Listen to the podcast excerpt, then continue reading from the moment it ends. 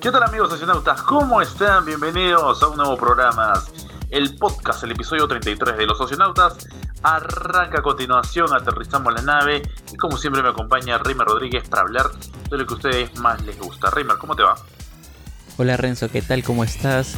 Bienvenidos también todos los socionautas a un nuevo episodio, episodio 33 ya del podcast. Rápido se han ido pasando los, las semanas y los episodios y hoy tenemos un episodio como siempre cargado de noticias, y de novedades sobre distintas series y películas. Así es, ya también se acerca el aniversario de los aficionados, así que si quieren dejar el saludo o algo, lo pueden hacer a través de las redes sociales que más adelante les estaremos compartiendo. Arrancamos rápido este capítulo con la serie que acaba de terminar en Disney Plus. Hablamos de Falcon and the Winter Soldier. Seis capítulos, creo que es la mejor serie del año de Disney Plus. Es cierto, tampoco hubo gran variedad, ¿no? Pero, pero de las dos que tuvimos del UCM, esta creo que arrasa a la de WandaVision. ¿Qué te pareció a ti, Remer, estos seis capítulos? Esta aventura de Falcon, esta aventura del Soldado del Invierno. Bueno, ha sido una gran, gran serie, ¿no? Nos ha dado más de lo que esperábamos, creo yo. Eh, cumplió con el objetivo que era hacer que Falcon termine calando en el corazón de los fans, que tenían cierto recelo al saber que había sido designado para portar el escudo y por lo tanto el, manto del Capitán América, ¿no? porque se sentía que era un personaje que no tenía tanto feeling con, los, con el fandom. ¿no? Siempre el mayor feeling lo tenían los Vengadores principales ¿no? de la primera formación, Capitán América, Iron Man, Thor, Hulk, la Viuda Negra, Hawkeye ¿no? Pero los demás que fueron incorporándose poco a poco, ¿no? War Machine, eh, Bucky, Falcon y los demás venían como que detrás, ¿no? Detrás en, la, en el pelotón de la carrera venía un poquito detrás.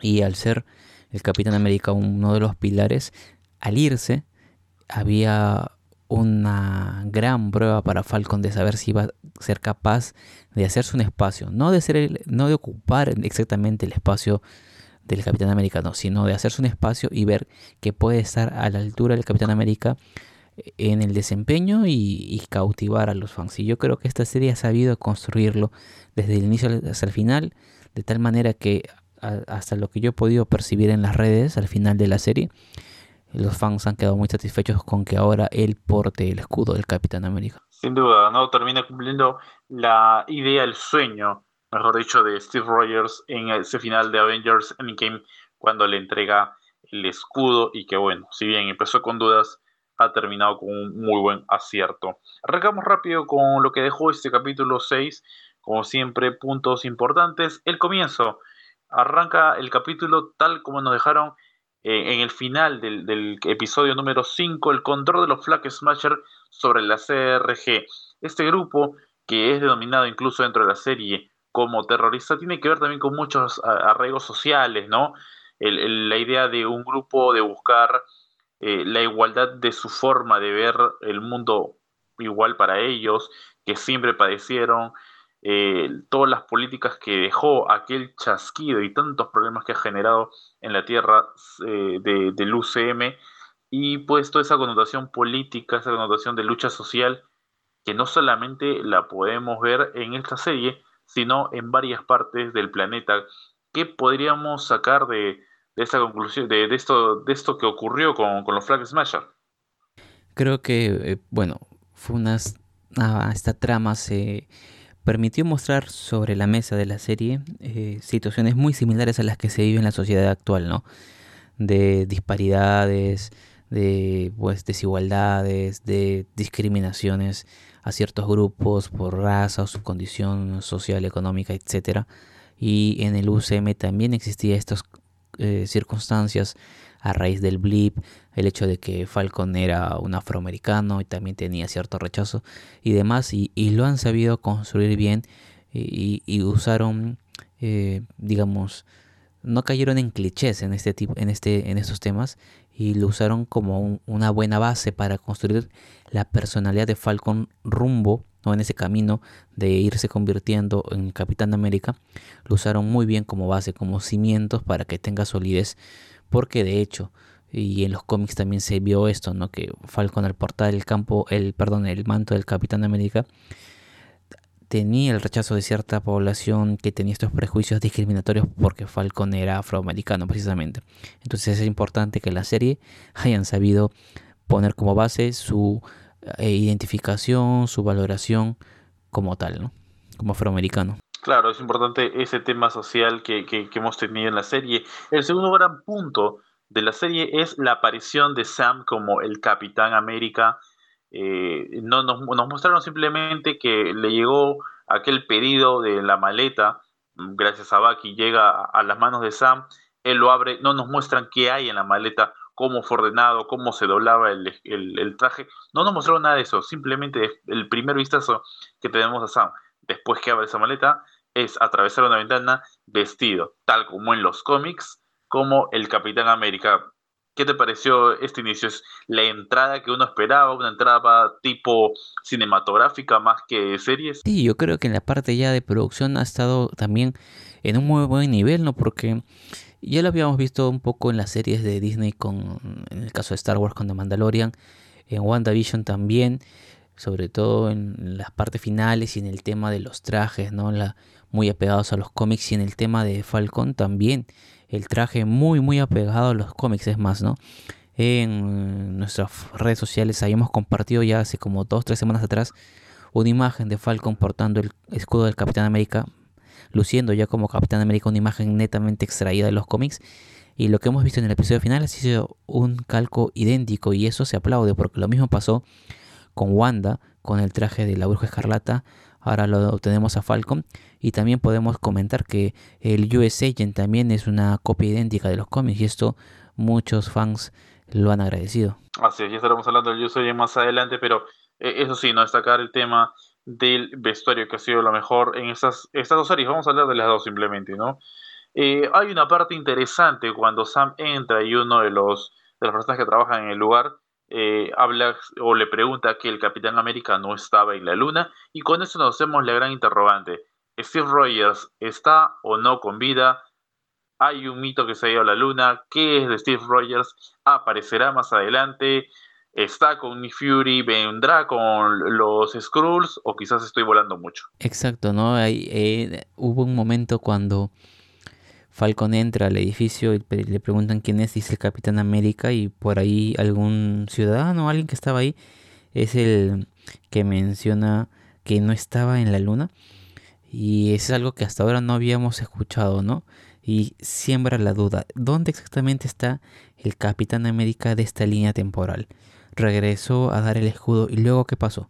Regresó a, a con Peggy Carter, se mantuvo en esta línea temporal fue a otra línea temporal alterna, ¿dónde está? Y, y probablemente este sea un tema que se pueda ver o, vayan a tratar en, futuras producciones. Sí, ¿no? Es, es, lo, lo, curioso de esto que, que, viene ocurriendo, ¿no? ¿Qué será de la vida, de la vida real de Steve Rogers? Hablo de, de, la, de las, el personaje en el UCM, porque lo de Chris Evans aún no está 100% eh, descartado ni confirmado tampoco.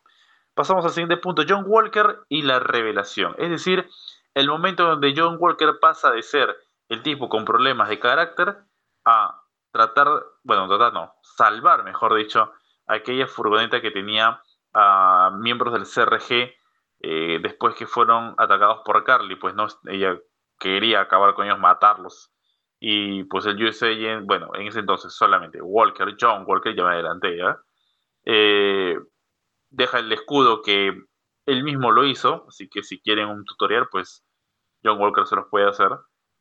Y decide salvar a esta furgoneta, aunque realmente no lo hace completamente. Después eh, Sam lo ayudaría, ¿no? Pero esa revelación, eh, tenemos un más un héroe que un antihéroe crees eh, en, lo que va a ser más adelante de este John Walker slash US Agent? Para empezar, yo creía o pensaba que iba a llegar a enfrentar, a tener una especie de revancha por el escudo contra Falcon. Lo vimos de frente a atacar a los Flag Smashers eh, muy a su manera, ¿no? Sin, sin medirse ni controlarse nada. Y bueno, en los cómics, por lo que he podido leer, es alguien que eh, podría ser como un antihéroe, ¿no? Actúa en algunas veces en, digamos, en coordinación con el gobierno de turno, forma parte de otra eh, formación de antihéroes, pero aquí tal vez lo que pueda pasar es más o menos lo que vimos al final, ¿no? Con esta condesa, si no me equivoco, que le da el traje. Exactamente, ¿no? Le da el traje y le dice que no apague su celular, probablemente en referencia a que lo va a necesitar para algunos servicios que no los vayan a cumplir los Vengadores, pero sí necesiten de alguien que tenga superpoderes como lo es él, porque tiene el suero del super soldado en su cuerpo. Eso sí, es, es un tema interesante también, eh, porque eh, si bien, bueno, más adelante ocurre un tema con los super soldados, entre comillas, de los Flag Smasher, él también es un super soldado, aunque me parece que el, tema de los super soldados comienza a caer un poco, ¿no? no lo vemos tan fuerte a, John Walker y cada vez vemos más débil a Bucky eh, o, o, el soldado del invierno. Sharon Carter también es un personaje importante que aparece en ese capítulo y se confirma algo que creo que más de uno venía sospechando. Ella es realmente la mediadora de poder. ¿Impactante o no esta escena? A mí personalmente no me sorprendió mucho. Me, me, ¿cómo se podría decir el término? Me las olía. Que Sharon Carter tira más para el lado oscuro que para el lado de los, de los héroes. Lo habíamos comentado en un episodio pasado que, no, bueno, yo lo había comentado porque había visto en algunos canales de YouTube a raíz del hecho de que pues se conocía el acuerdo este entre Apple y Marvel, Marvel, perdón, por el cual los héroes, los protagonistas, los buenos de la historia, cuando usaban celulares se les veía con iPhones, con celulares de Apple. Los villanos podían salir con un celular, pero nunca era marca Apple. Y en las escenas donde se había visto a Sharon Carter hablar por celular, no era precisamente un Apple. Así que ya se venía eh, circulando este rumor y creciendo capítulo tras capítulo. Y finalmente se tuvo este desenlace. Yo, al igual que tú, me la solía. Ahora, no sé si eh, era necesario hacer este esta subtrama del mediador del poder porque es que tampoco nunca como tal la vimos actuar nunca en, ningún momento de la serie la vimos actuar como el mediador de poder la vimos siendo una entre comillas eh, vendedora de arte robado o ayudando a los protagonistas se entiende que era para engañar, pero ejerciendo como mediador de poder solamente fue el momento en que eh, enfrente este sicario y nada más. Entonces, esta idea del mediador del poder se diluye un poco en el, en el aire, ¿no? Se parece gaseosa y no sé si la vayan a retomar en algún momento en el futuro. Y si no la toman, pues solamente fue un, nickname nada más, ¿no? E, ese es el tema, ¿no? Que bueno, ya más adelante eh, veremos qué es lo que ocurre realmente con Sharon Carter y bueno, Peggy se estaría estaría pasando por un duro momento si ve a su sobrina de esa forma.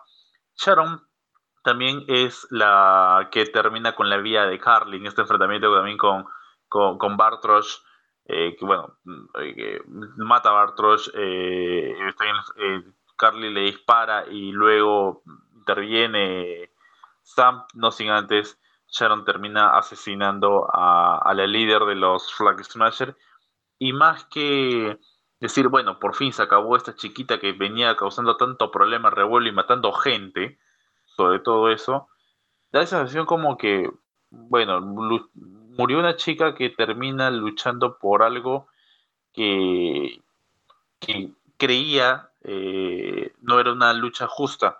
Aunque también, pues, hay muchos temas. A ver, si nos vamos también al ámbito social, nos vamos a desviar muchísimo, pero es también como que te das impresión de que eh, tú sufres y pues qué culpa tiene el que no sufre en la vida, que la tiene fácil, pues no tiene, qué culpa tiene que la pase también, ¿no? Y causa muchas sensaciones entre idas y vueltas lo que ha sido este personaje de Carly Montangao. Sí, es, digamos, eh, no era el desenlace que yo esperaba, la verdad. Siento que esta trama también, o este final de los Black Smashers, eh, no era el que esperaba, ¿no? Creo que eh, yo intuía que iba a haber al, más, eh, no sé, más una confrontación más brutal, ¿no? Un poco más de atentados, o sea, al final solamente estuvieron retenidos un rato los, a los líderes, luego fueron controlados y nada más, ¿no? Y no se vio una, una violencia como tal o algo por el estilo, ¿no? Entonces, este, a mí me, me, deja mis dudas de si fue el, mejor cierre o no. Lo cierto es que tampoco fue un cierre como tal, porque tenemos luego esa escena cuando están transportándolos en el vehículo blindado que el soldado o, policía, no sé bien qué era, está cerrando la puerta y les menciona la frase, el eslogan del Flag Smasher. Y, y, pero luego es vuela en, no sé si, no en pedazos, no, pero sí explota la camioneta por, eh, si la memoria no me falla, el mayordomo de, del varón Simo. De Simo, sí, claro. una, especie de, una, especie de Alfred de Simo, ¿no? Claro, el Alfred Pennywood de, de Simo, el bailarín de, del universo cinematográfico de Marvel, en una escena que, bueno, termina completamente con, con este grupo, ¿no? Que pues ya no queda ningún miembro.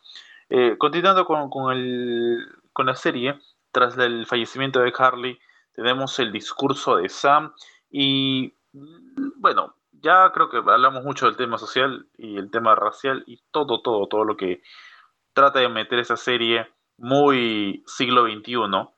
Eh, fuera de todo eso, no sé, a mí me dio la, la, impresión que más me pareció un discurso tipo Miss Universo que un discurso tipo ganador del Oscar.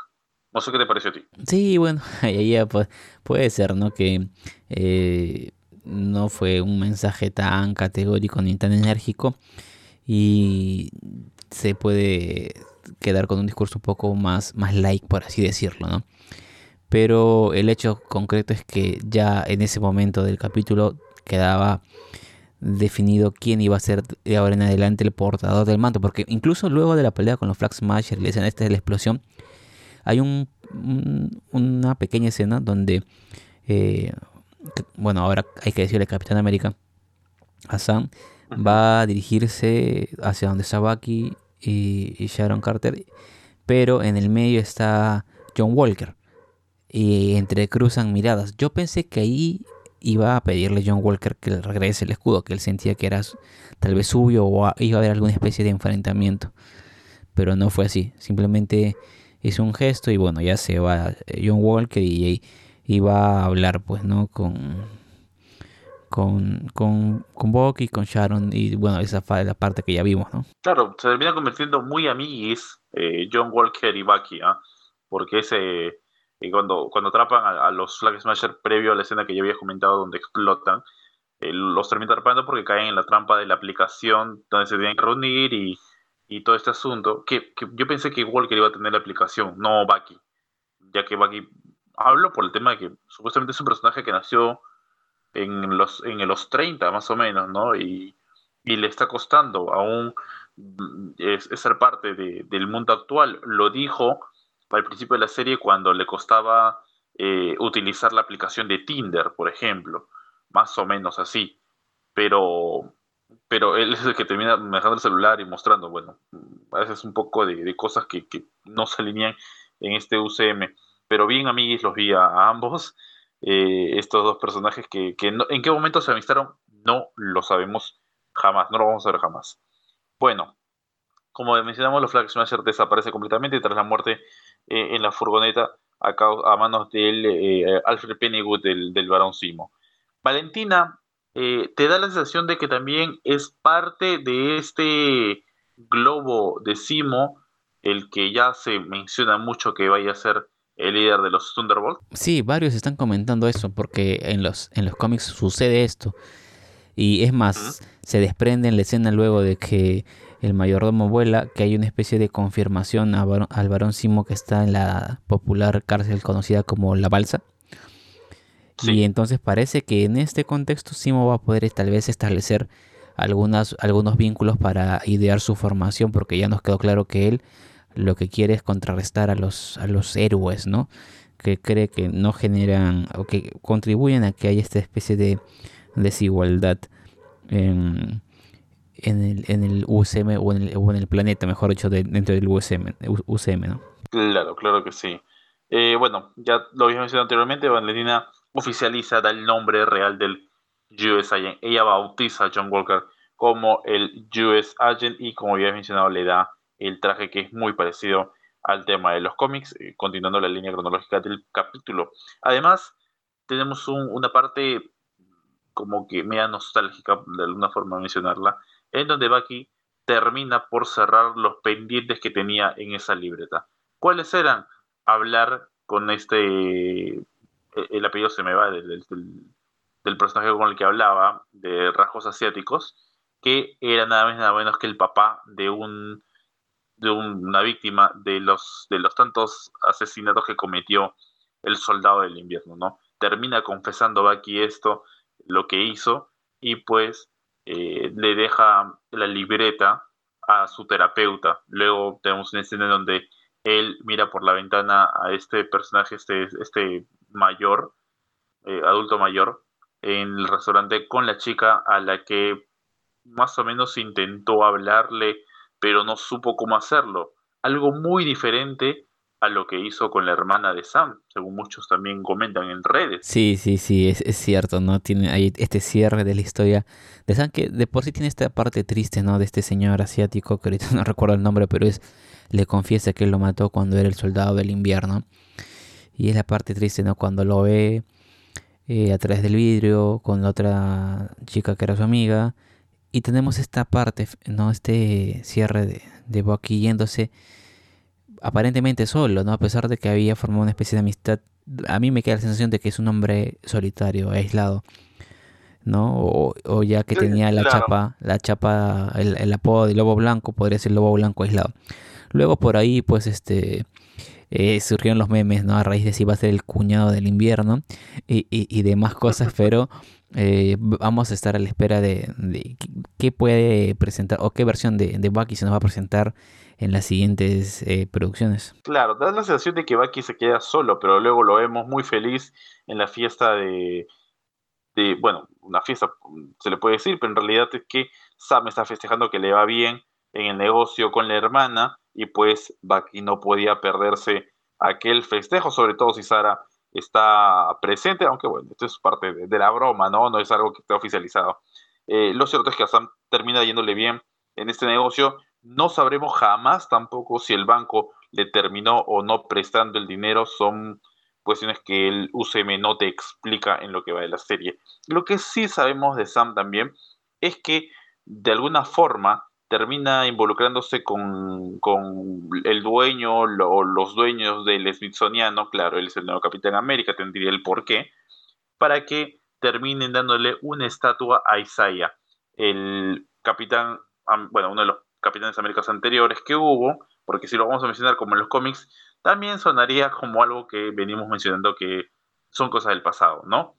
darle ese argo de black o negro a todo personaje que tenga una, descendencia afroamericana. Pero lo cierto es que se da a conocer quién fue eh, Isaiah en este museo dedicado al gringo Capitán América. Bueno, es una especie de eh, digamos, deuda que paga Falcon en nombre de los Estados Unidos con este Isaiah Bradley que lo restituye, porque recordemos que en algún capítulo pasado se menciona que había sido como que borrado, ¿no? De la historia, para que no es, eh, porque se lo declaró muerto y demás, pero Falcon lo, lo restituye y creo que vamos a poder tal vez tener más noticias en el, en el futuro de esto porque ya esto es un poco la parte final del episodio Renzo, amigos socionautas.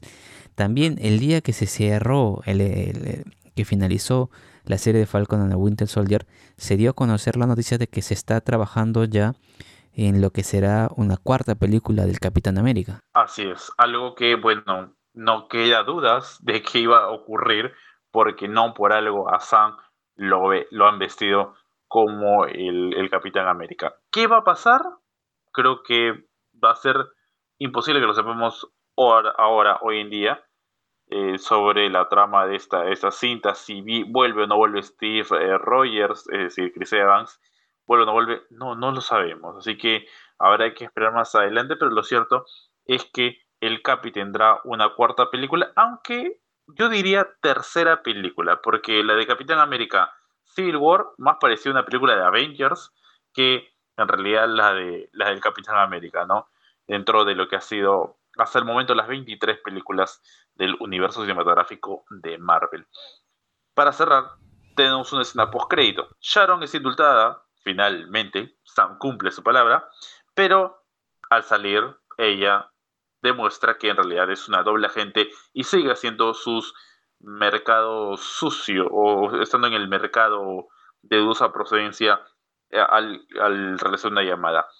La, el cambio de personalidad de Sharon, ¿qué te parece? Que ella siempre fue así, lo ocultó anteriormente tras lo que, los eventos de Civil War, o estamos hablando de una Skrull. Es algo que también se me vino a la mente, ¿no? Si en algún momento se iba a haber algún guiño para saber si era un Skrull o no, porque es otra de las posibilidades. A la vista de que se anunció una serie en el futuro de Secret Invasion, tenemos a los Skrull que pueden tomar cualquier apariencia. Eh, no se puede descartar esta posibilidad de si esta, esta Sharon Carter que hemos visto sea un Skrull. Y ya se han visto involucrados. Tenemos como ejemplo la película de Spider-Man Far From Home, donde Talos en realidad era eh, Nick Fury y Nick Fury estaba tomando vacaciones en el espacio con los demás Skrulls. Ahora es cierto, solo nos han mostrado a los Skrulls, entre comillas, buenos, pero como toda raza, también tiene una parte negativa. Eso ha sido, eh, bueno, como dije, íbamos a cambiar el nombre, Capitán América y el Soldado del Invierno, porque ahora la serie, como bien lo ven en los créditos, pasa a llamarse así, ya que Falcon es, es en realidad el nuevo Capitán América y lo tendremos en una próxima entrega, película o serie. Aún tampoco eso lo vamos a saber. No sabemos si el Capitán América ser será serie o película. Eso tampoco lo han explicado del todo. Sí habrá una cuarta entrega, pero con tanto movimiento termina quizás haciendo algo más.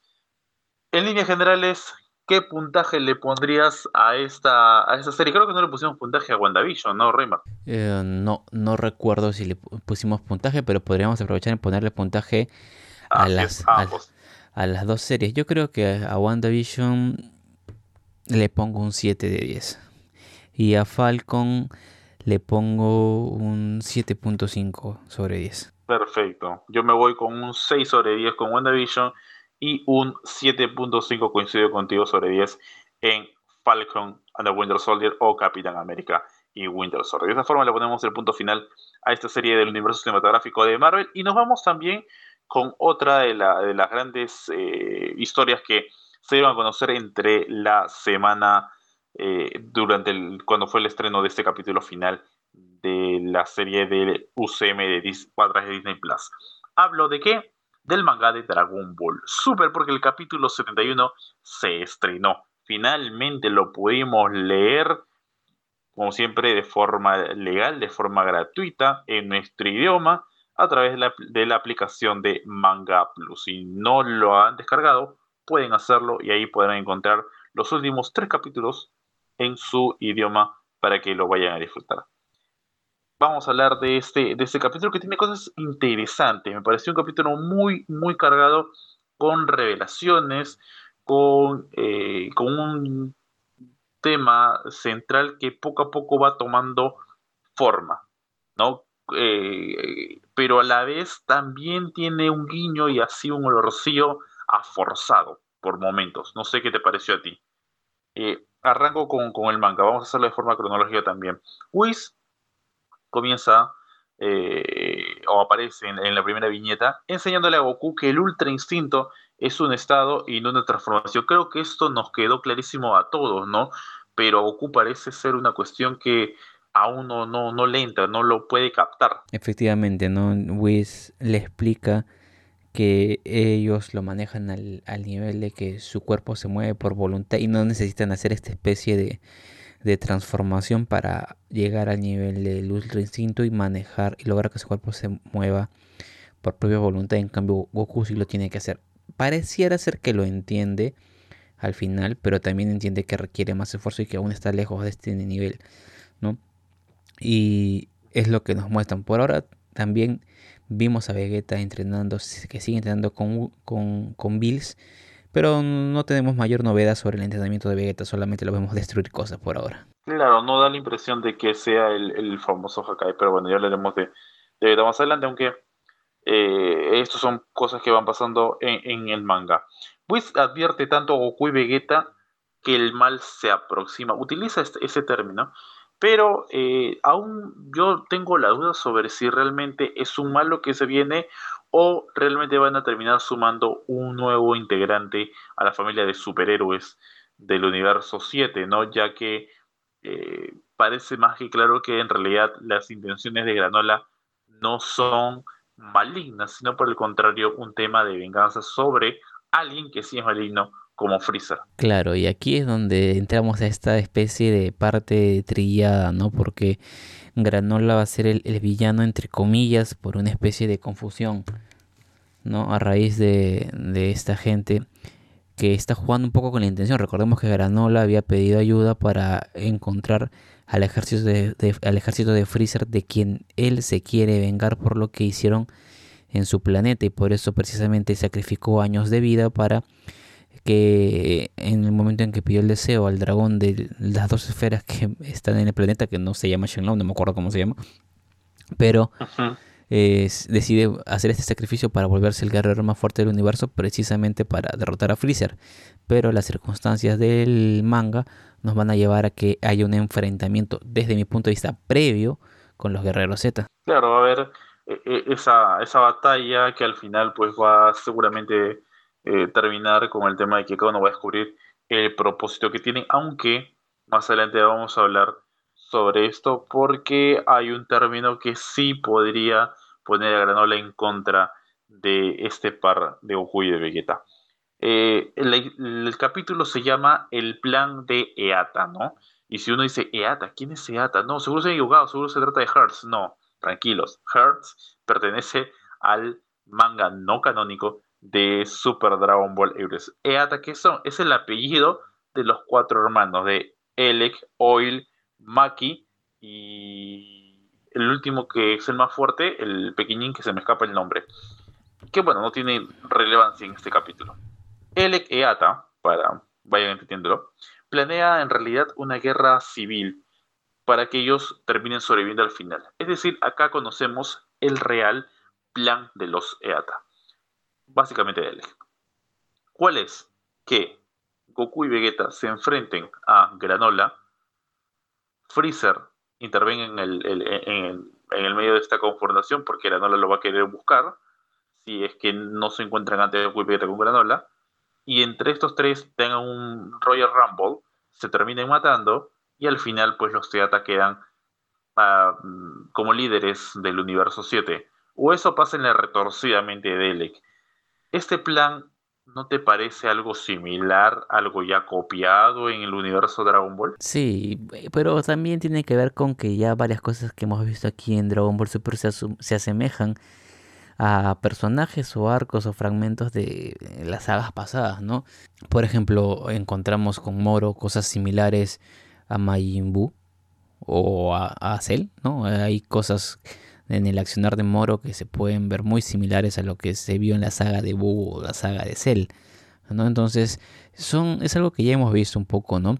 Pero, por ejemplo, la saga de Moro puede hacer tener referencias de esas otras sagas, pero creo que fue termina siendo única y ofreciendo un refresco a la, a la saga. Y esperemos que este, este, este arco con Granola pues tenga esto, que Granola Mm, le dé ese plus tal vez para que Goku y Vegeta den ese paso de subir de nivel y luego vayan contra eh, los verdaderos eh, villanos porque no creo que sean los hermanos Eata el, rival final del arco. Creo que van a ser alguien digamos a quien se van a topar en el camino pero va a haber otro villano después no por cierto creo que el otro hermano que te olvidaba se llama Gas Gas exacto Gas Eata es el más pequeño y el más fuerte de estos cuatro. Ahora, sí, puede haber otro villano, pero por ahora no lo conocemos, no ha salido.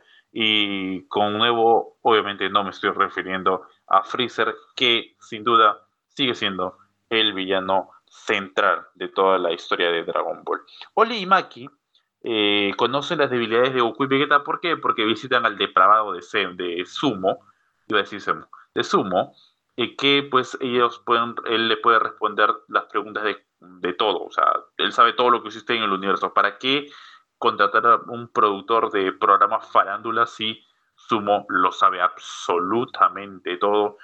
Estos dos, Oilmak y Eata, eh, van, le preguntan y con esto averiguan eh, las debilidades de estos dos personajes por la razón que llegan a la Tierra y visitan tanto a Milk como a Bulma. ¿Cómo saben que las debilidades de un Saiyajin es la mujer? Yo creo que no es la única raza que tiene debilidad por la mujer, en realidad, pero es suficiente para que ambos regresen a la Tierra. Entre cómica y previsible ocurre todo este momento. Yo no esperaba que esa sea una de las, de las respuestas que le dé este personaje, que al que le puedes preguntar cualquier cosa de todo el universo y te da la respuesta exacta. Me sorprendió un poco y más me sorprendió el hecho de recordar algo que ya sabemos, ¿no? Que es cuando Milk le dice Goku, siempre te la pasas entrenando, nunca trabajas, necesitamos plata y esta vez te van a pagar por pelear. Así que aprovecha la oportunidad porque vas a hacer lo que te gusta y, y encima nos va a quedar dinero que no, nos cae, nos hace falta. Eso es básicamente lo que se resume este, esta interacción entre Milk y Goku. Bueno, Vegeta va más por el hecho de que eh, le dijeron que Granola hace llamarse el más fuerte del universo y es un poco más un tema de orgullo que económico, ¿no? Claro, eh, eh, lo sentí muy infantil. la amargura de Vegeta y la razón por la que quiere ir al planeta serial la sentí muy infantil, algo mm, que no va con Vegeta. Si hubiese venido de parte de Goku, quizás, pero Goku no tiene ese orgullo que sí tiene Vegeta. Pero de parte de Vegeta lo sentí algo infantil, ¿no? Simplemente yo, yo me considero el más fuerte del universo y listo, Vegeta se pica. No, no me pareció tan acorde a lo, al carácter que tiene Vegeta en, en, el tema de la historia. Y, y lo de Mil, pues, ya creo que ese tipo de broma de que yo soy Bill, Bill, ¿no? Al ama de casa y tú Goku tienes que trabajar para mantener la casa, ya ese tipo de, bromas creo que ya son parte del Dragon Ball de los 80, no del Dragon Ball de los 2000, ¿no? Ya ese, ese concepto de que ama de casa y el hombre trabaja ya debería ir sacando. Quizás no tenga que ver Dragon Ball con un tema social, pero en la época que estás, todo, todo lo que sea eh, viral termina siendo parte de un contexto social. Volvemos al capítulo. Goku y Vegeta saben de la existencia del más fuerte del universo, como bien lo mencionaba eh, eh Así que, bueno, Goku se va, Whis le hace el autógrafo de siempre en el lugar que ya lo había hecho anteriormente, pero Vegeta resalta en esa parte porque termina recibiendo un arete que lo llevan todos los dioses de la destrucción. Con esto parece como que determinado ya Bills a dejarle su trono a Vegeta para más adelante. ¿Estará pensando en la jubilación Bills? ¿Habrá acumulado los años suficientes para jubilarse? ¿Tendrá ya un buen fondo de pensión? ¿Su fondo no habrá disminuido a causa de la pandemia?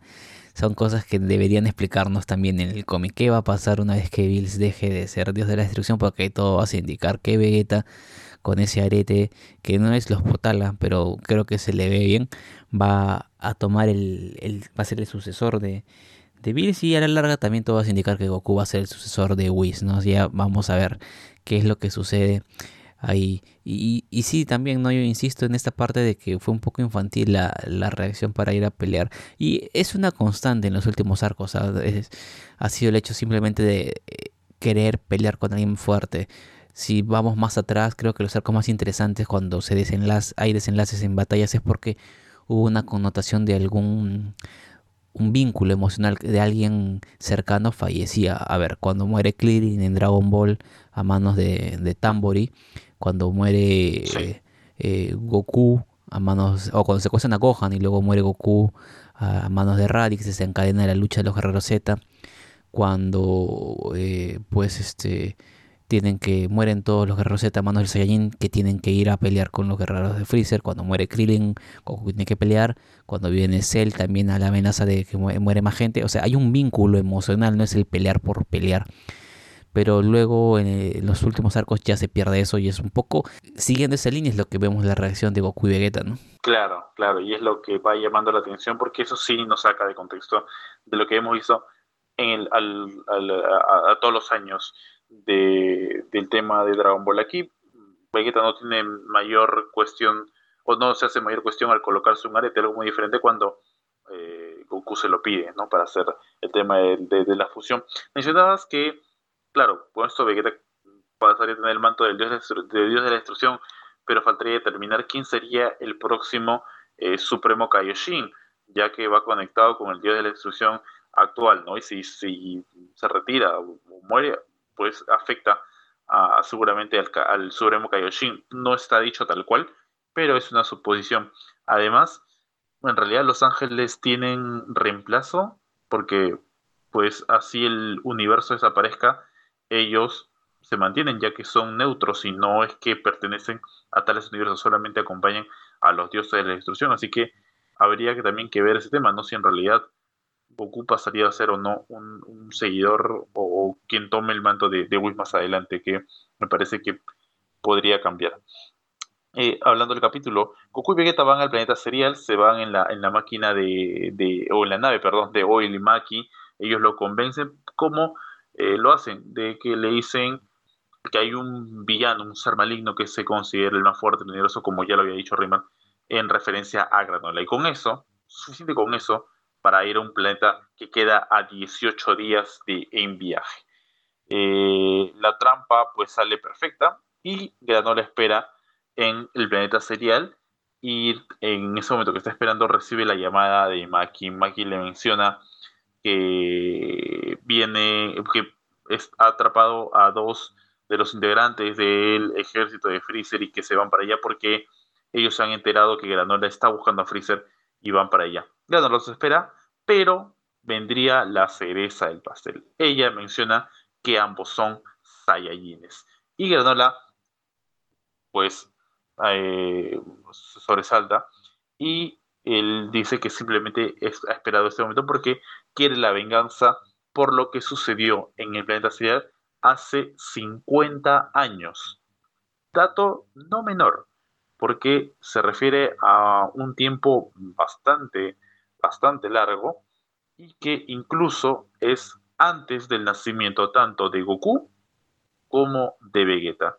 Y pues, como bien lo vimos en, el, en los mangas anteriormente, pues uno de los eh, personajes que ataca, siendo Osaru, el planeta serial, fue Bardock. Claro, viendo esa viñeta donde sale este Osaru que era Bardock, podríamos ir especulando de que Granola lo vio sin ser Osaru. Y si vio a Bardock en su modo normal antes de ser Osaru, sabemos que cuando vea a Goku va a, creer que es la misma persona y va a cobrar su sentido de revancha, ¿no? Es un poco lo que pasó en la saga de, de Goku Black, cuando Goku va al futuro y lo mm. confunden, ¿no? Algo similar tendría que ocurrir. Sin duda alguna, es, es lo que posiblemente ocurra cuando se vayan a ver las caras, que esperamos sea en el siguiente capítulo, que se va a estrenar el próximo jueves 20 de mayo eh, el capítulo número 72. Así que a esperar un mes más a conocer qué vaya a pasar con este, con este arco de Granola, el último eh, sobreviviente, ¿no? De Dragon Ball Super, pero la verdad que creo que aún está muy lejos este, este arco de igualar lo hecho por Moro, ¿no? Sí, que creo que todavía está un poco verde este arco, porque hemos tenido un poco de, no tanto de relleno, pero está un poco lento el desarrollo de la trama, ¿no? Vamos a ver, en, en teoría, en, el siguiente número ya deberíamos tener el, primer cara a cara entre Goku, Vegeta contra Granola y tal vez nos den pistas algunas de esa historia pasada que tanto tiene entre ceja y ceja Granola, a, que producto de esa historia pasada tiene a, Granola entre ceja y ceja a Freezer y a los Saiyajines, ¿no? A ver qué es exactamente lo que pasó, quiénes estuvieron exactamente, porque a lo mejor y se animan a ampliarnos un poco la historia y conocemos algunos otros Saiyajines del universo, ¿no? Sí, que ya bueno, sería también otro tema que se está que repite y repite porque cada rato conocemos más y más orígenes de los Saiyajines, lo tuvimos hace poquito en la película de Dragon Ball Super Broly. Bueno, de esa forma cerramos el capítulo de Dragon Ball Super y vamos a hablar de algo interesante, algo que le gusta a nuestros seguidores de los socionautas, porque ellos están pendientes de las series, de las películas. hablaremos de los estrenos que se vienen en este mes de mayo, el quinto mes del año, en diferentes plataformas. Así que arrancamos con Netflix. Netflix, que seguramente es una, plataforma que muchos, muchos vayan a tener, pues va a estrenar interesantes producciones. Entre ellas, vamos a decirlo en orden de acuerdo a la fecha de estreno, eh, las más importantes. El 4 de mayo se estrena la segunda parte de Selena, la serie. Esta, esta historia que trata de la cantante eh, de música tejana, mexicana y ranchera que falleció a la edad de 23 años. Y esta es una eh, serie biopic o biopic, como quieran decirlo, de la cantante Selena Quintanilla, no protagonizada por esa actriz que también da, actúa o es muy conocida en lo que es el universo The Walking Dead. ¿Qué más tenemos eh, eh, en estreno, Reimer? Bien, tenemos otro estreno en Netflix que es El legado de Júpiter o Jupiter's Legacy en inglés, que es una serie que nos va a contar un poco eh, un, un, cómic, ¿no? Un cómic de superhéroes que ha sido muy exitoso, que nos cuenta que tras salvar al planeta los superhéroes tendrán que dejar de paso tendrá que dejar paso a sus hijos para que sean ellos quienes protejan al mundo. Sin embargo, pronto empiezan a aparecer tensiones cuando los hijos no cumplen con las expectativas, es lo que nos dice un poco la sinopsis oficial. Y este cómic eh, entra un poco en, en, digamos, en el ámbito de estas últimas historias que hemos visto, por ejemplo, en Amazon Prime con The Voice, que muestran esta otra faceta de los héroes, ¿no? Cuando en un mundo que los acepta, en un mundo donde los héroes llevan bastante tiempo trabajando, cómo es su vida. Y aquí vemos un poco esto, ¿no? En, al menos en el tráiler que vi, nos va a contar un poco esta historia. Esta es una familia de superiores y nos va a contar un poco los problemas que tienen en la linterna, eh, los hijos que tratan de tener su propia historia, los padres, héroes que juzgan un poco a sus hijos porque no se desempeñan como, como que ellos quieren. Y tiene muy buena pinta, está basado en el cómic eh, de, de Mark Miller y vamos, eh, se estrena el 7 eh, de mayo por Netflix. Así es, y también tenemos la cuarta temporada de Castlevania el 13 de mayo, temporada final de esta serie que está inspirada en el videojuego en la que un cazador de vampiros trata de defender una ciudad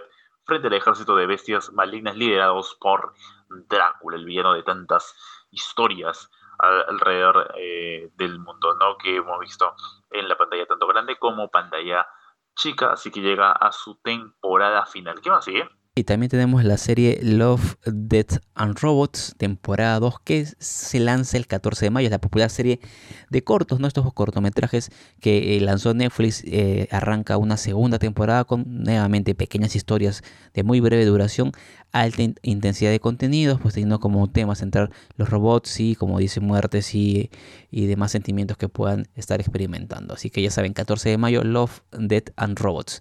Y otra serie que sigue Renzo, ¿no? ¿cuál es? En realidad vamos a mm, pausar el tema de la serie porque en realidad lo que se viene es una película que trata de, o se llama Ejército de los Muertos. El estreno será el 21 de mayo. ¿Y por qué es interesante esta película? Me pueden decir, ¿te gustan los zombies? No, no es que me gusten tanto los zombies, aunque he seguido The Walking Dead y lo sigo aún, sino porque tenemos un director muy conocido, Zack Snyder. Vuelve al género zombie con Ejército de los Muertos, su nueva y esperada película de zombies. En ella un grupo de mercenarios tendrá que dar el mayor atraco de la historia en Las Vegas, ciudad origen del brote del virus que amenaza con extinguir a la humanidad. Vaya, película sobre virus. Qué curioso para esta época. Sí, efectivamente, muy, muy curioso, muy eh, sui generis que aparezcan ese tipo de temáticas en películas. Siguiendo con los estrenos de Netflix, el 27 de mayo se estrena Ragnarok temporada 2, una serie que viene narrando eh, cómo es que están afectando los cambios climáticos a un pueblo en Noruega. Y hablando de Noruega pues tenemos que ahí hay toda una mitología nórdica donde está presente diferentes aspectos entre ellos la historia del Ragnarok donde parece que el mundo se va a acabar. Así que ya saben si ya vieron la primera temporada de esta serie y les gustó el 27 de mayo arranca la segunda temporada y no es para nada una secuela de la película de Thor Ragnarok, la que fue la tercera entrega del Dios del Trono del universo cinematográfico de Marvel. Cerramos con que el 27 de mayo llega Eden, serie de dibujos de Netflix ambientada dentro de miles de años, en donde la ciudad Eden 3 habitada solo por robots, despierta sin querer a una bebé humana. Aquí, lejos de un virus, lejos de los zombies, lejos de cuestiones sociales, nos vamos al futuro donde los robots nos, o bueno, dominan alguna parte del, del mundo. Así que esa historia parece aún servir en algunos estrenos, sobre todo aquí. Eso ha sido lo que se viene en Netflix. También tenemos Amazon Prime, que tiene interesantes producciones en estos, en estos meses, años y sobre todo ha estado muy presente en la última entrega de los premios Oscar con la película Son of Metal. Amazon Prime nos ofrece una interesante, es, un decente estreno para, para este mes, pero sí nos trae películas del recuerdo, como es en realidad una que se estrenó en 2006, fue ganadora del Oscar y es interpretada por una actriz que muchos la recuerdan por este papel. Hablo de Helen Mirren en su papel de The Queen, la reina que llega el 4 de mayo a Amazon Prime. Yo les podría recomendar, si quieren ver, si tienen Amazon Prime ahorita, la película, creo que la mejor película para mí es ahorita que hizo del universo DC, del DCU, es Shazam. Pueden verla allí eh, ya está en Amazon Prime, se estrenó hace poco nada más y así que la pueden disfrutar. Porque también, si es que no tienen Amazon Prime, pues en junio, eh, para los amigos de Latinoamérica, porque para los demás ya, ya está disponible, pero en junio parece ya globalizarse con el estreno en Latinoamérica de HBO Max, donde tendrán todo el universo DCU para eh, disfrute deleite de todos los seguidores. Nos vamos a otra plataforma la de Disney Plus, porque aquí los estrenos, las series, todo no paran de llegar. Y aunque este mes no habrá estrenos del UCM, tranquilos, no se preocupen, ya va a ser el próximo mes, pero en mayo no va a llegar. Sí tenemos importantes estrenos, los cuales arrancamos con Star Wars The Bad Batch o nombre curioso, El Lote Malo. Llega el 4 de mayo y es la segunda serie original de Disney Plus tras la llegada de The Mandalorian. Sin duda, la que es una de las mejores series de Disney Plus y sin duda también lo disfrutó hasta más no poder nuestro compañero Reimer Rodríguez.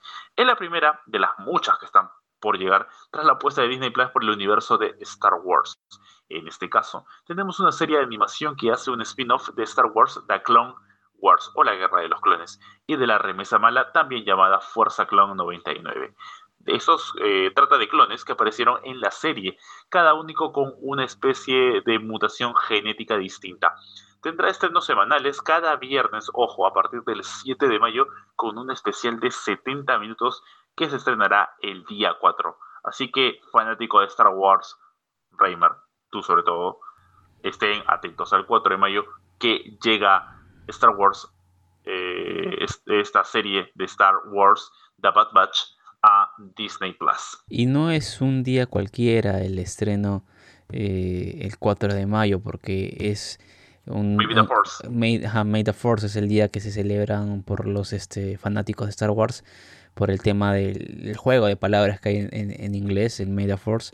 Eh, y por eso se estrena esta serie que tiene, tiene muy buena pinta, ya saben, el, 4 de mayo. Siguiendo con estrenos en la plataforma Disney Plus, el 7 de mayo se lanza eh, todas las temporadas eh, de la, desde la temporada 1 a la 16 de American Dad o Padre Americano, ¿no? la serie popular serie animada eh, que es obviamente para público adulto, se va a estrenar en, Disney Plus para que puedan ver todos los fanáticos de esta serie de animación. Con todas estas temporadas van a tener eh, pues más de 250 capítulos, me parece aproximadamente, para disfrutar a lo largo de sus tiempos de ocio. Y hablando de series americanas populares, tenemos el estreno de la temporada 32 de Los Simpson el 14 de mayo. Esta nueva temporada se estrena en exclusiva en Disney Plus, pero para nuestro público de España con un capítulo nuevo cada semana. Así que meteremos la nave por España para disfrutar y reírnos de las aventuras de Los Simpsons. Y otra producción que también se va a estrenar el 14 de mayo es High School Musical, el musical La Serie.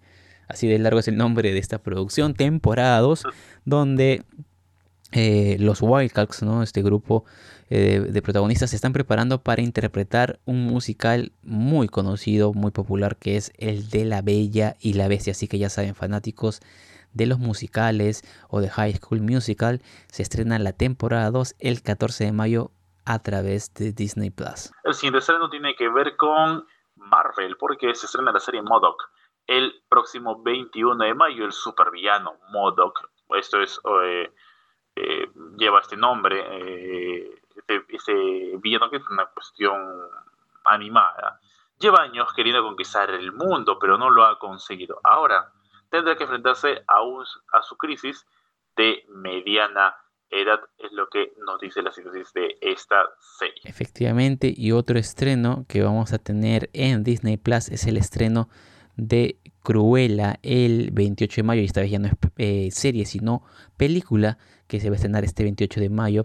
Es una de las películas más esperadas, ¿no? Por todos, creo, y llega a Disney este año, donde se narra cómo eh, una joven llegó a convertirse en la villana tan icónica de las pantallas grandes como fue Cruella de Vil, la villana que vimos en las películas de 101 Dálmatas y que en esta ocasión es estelarizada por nada más y nada menos que Emma Stone, que en los trailers lució eh, muy bien caracterizada y tiene una pinta de una película muy interesante. Sí, pues que papel que fue llevado al cine por la genial, la magnífica Glenn Close, que se metió un baile de aquellos en la ceremonia, en la última ceremonia de los premios Oscar, sin duda, sí lo decimos causó revuelo en el UCM, lo que hizo Glenn Close en la, en la ceremonia fue tremendo, terrible.